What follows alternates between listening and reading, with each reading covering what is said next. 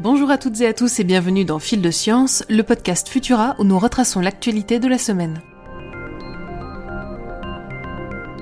La nouvelle de la semaine, c'est bien entendu le nouveau record battu par le tokamak chinois HL2M. Démarré en décembre 2020, l'appareil pouvait déjà atteindre les 150 millions de degrés, mais c'est cette fois-ci le palier des 160 millions de degrés Celsius qu'il est parvenu à franchir. Aussi qualifié de soleil artificiel, ce réacteur à fusion nucléaire continue sa progression vers la promesse d'un avenir plus propre.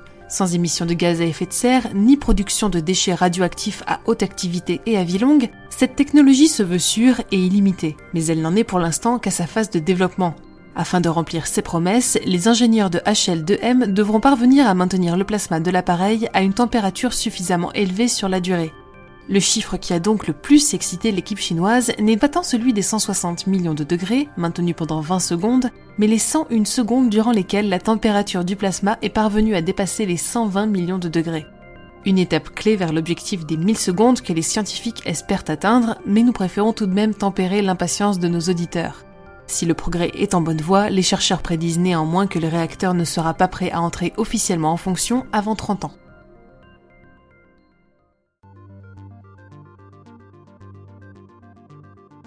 Des nouvelles glaçantes en provenance du front. Si l'on en croit de récents rapports produits par l'ONU, un drone aurait pour la première fois neutralisé une cible humaine de manière entièrement autonome en mars 2020. Le drone d'attaque aurait ciblé plusieurs individus et véhicules avant d'abattre un combattant des rebelles dirigé par le général Khalifa Haftar. L'arme réglée en mode automatique aurait dû pouvoir être arrêtée avant l'accomplissement de sa mission, mais un dysfonctionnement aurait, si l'on en croit du moins les sources officielles, empêché de donner l'ordre au drone de se rétracter. Cette attaque ouvre la porte à de nombreux questionnements éthiques sur la prolifération des armes autonomes létales et annonce l'entrée dans une nouvelle forme de guerre, peut-être bien pire que celle qui contraint des hommes à se regarder dans les yeux avant d'appuyer sur la gâchette. Retrouvons un peu de légèreté maintenant avec un voyage vers Vénus. La NASA a récemment sélectionné deux nouvelles missions à destination de notre voisine baptisées Veritas et Da Vinci la Terre et Vénus sont considérées comme des planètes sœurs, mais leur évolution, il va sans dire, s'est déroulée très différemment. Tandis que l'une d'elles accueille une immense diversité d'organismes et de paysages, l'autre a pris la forme d'un enfer volcanique dépourvu d'océan. C'est donc dans le but d'étudier l'origine de ces différences, mais aussi le volcanisme de Vénus et la présence potentielle de traces de vie, que les missions quitteront le sol terrestre entre 2028 et 2030.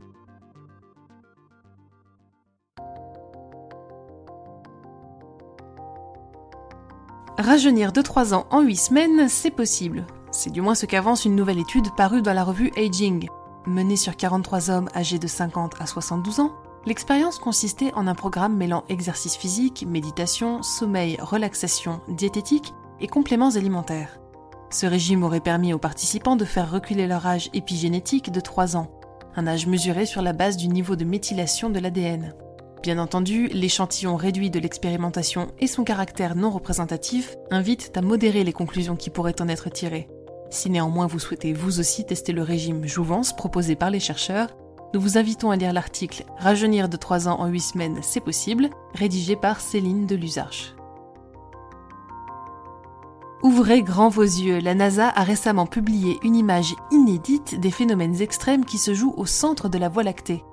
Composée à l'aide des captures au rayon X de l'observatoire Chandra et des données radio du réseau Mircat, l'illustration est aussi belle que complexe dans sa structure. Une explosion de couleurs témoignant d'un événement de déconnexion magnétique en cours d'après les chercheurs. Nous vous invitons à la découvrir ainsi que nos autres actualités sur Futura, bien entendu. Pour ne rien manquer de l'actualité scientifique, rendez-vous sur les plateformes de diffusion pour vous abonner à Fil de Science et à nos autres podcasts. Si cet épisode vous a plu, n'hésitez pas à le poster sur les réseaux sociaux avec le hashtag Futurapod et laissez-nous une note sur vos applications audio préférées. Rendez-vous demain à 10h30 pour un nouvel épisode de Chasseurs de Sciences dédié au mathématicien Sophie Germain. Et non, ce n'est pas une erreur de prononciation. Pour le reste, on se retrouve vendredi prochain à 18h30 avec toujours plus de nouveautés scientifiques. Bon week-end à tous.